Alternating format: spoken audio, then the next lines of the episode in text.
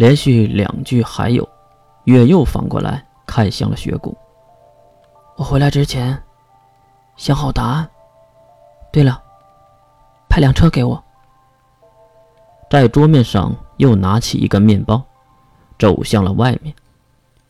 血骨也是对身边的女仆点了点头，示意去安排车辆。而留在餐厅中的两人，血骨看向了身边的金龙头。那金先生，我现在算是金爷爷的人呢，还算是你金龙透的人呢？而金龙透只是露出了耐人寻味的笑容，并没有回答雪谷。至于我们的月呢，已经坐上了豪华的商务车，喝着不知道什么牌的饮料，大口大口的吃着奶油面包，看向窗外那风景逐渐变化。吃饱喝足的他竟然睡了过去，也不知道中间坐了什么飞机。醒来的时候，是外面的司机在叫他。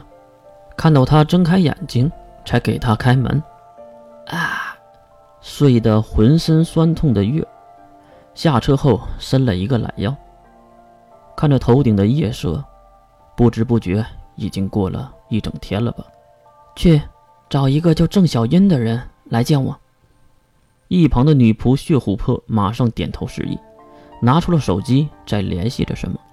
哎呦，这个不是准王妃大人吗？哎呀，大驾光临呐！高塔内的高管们都迎了出来，毕竟是未来的王妃，而且是自己推举上去的，显得很是热情。由于月在这里也没有受到什么阻挠，所以对他们的态度还是很好的。把雪谷带来的奖赏给他们吧。这些肥胖的高官马上行礼谢拜，他们哪是缺钱呢？要的。就是这个名分，哎呦，谢谢王妃，谢谢血骨大人。行了，我就是回来看看家乡的，让我随便找一找吧。几个高官马上你看看我，我看看你的，呃，那让保安队护您周全如何？估计不用了，我找了人的。越看向身边的两个小女仆，血琥珀和血琉璃。其实他还真没办法分辨谁是谁，看了一会儿，才喊了一句：“琉璃，小姐。”短发的姐姐上前行礼：“人通知到了吗？”“回小姐，已经在来的路上了。”听到这话，那些高管也不好说什么了，只能默默地看向那月离开的背影。其实月就是在周围的建筑旁走动走动，太远了，血族人也不会同意的。走了大概十几分钟的样子，远处终于跑来一个气喘吁吁的男人，也理所应当的被远处的血族护卫拦了下来。在琉璃跑过去引领之下，男人才被放开。来到切近，男人急忙行礼：“哎，见过准王妃。”跃上去就是一脚：“去你丫的！郑晓，你和我装什么呀？真是的！啊，真没想到。”你真的能当选呢？你还真是厉害呀！月马上得意的笑了起来。那是当然了，就彩月这个长相啊，不敢说是倾国倾城，但是也差不多了。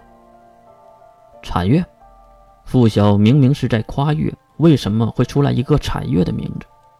哎呀，你不用管了。嗯，话说这几天过得可好？月一屁股就坐在一旁的台阶之上，郑晓也跟着坐在一旁。听说你当选，上面那些人对我那是非常的友好，沾了你的光。郑晓的口气很奇怪，非常的奇怪。月当然也听出了其中的酸意。咋啦？吃醋了？吃你的？郑晓还想反抗，可是身为男人的月哪能看不懂啊？郑晓对自己一定有了爱慕之情。行了，我不可能嫁给。那个血骨的，哈，这句话可是让郑晓一阵惊愕。为什么呀？哎呀，行了，不是你该管的。和你说个事儿。说到这里，月看向一旁，杀生石，隔空喊话，一道血光划过，赤发的少女手中捧着一个盒子走了过来。看到是血族人，远处的守卫也就没有过来。小主，少女走到月的身边，将手中的盒子递给坐着的月。月接了过来，送到了郑晓的眼前。这是什么呀？郑晓拿了过来，刚要打开，不过就被月一把按住了。听我说完，你再打开。啊！郑晓听得云里雾里。明天，我可能会死在血谷山庄的城堡之中。你说什么？月对郑晓摇摇头。听我说完，这才让郑晓平静下来。你眼前这个盒子是潘多拉的魔盒，里面装着世界上所有的负面情绪。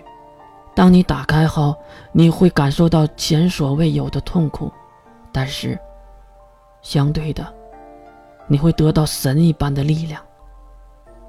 郑晓缓缓地看向那怀中的盒子。如果，你在明天前打开它，你就来到血谷山庄来救我。如果你明天后打开它，你就去找那天的耳朵，为那对儿母女报仇。如果永远都不想打开它，你将会快快乐乐、开开心心的度过美好的一生。说完这些，月收回了按住郑晓的手。剩下的，就是你的抉择了：七万年的地狱，还是百年的天堂？选吧，七万年的痛苦，还是一百年的欢乐。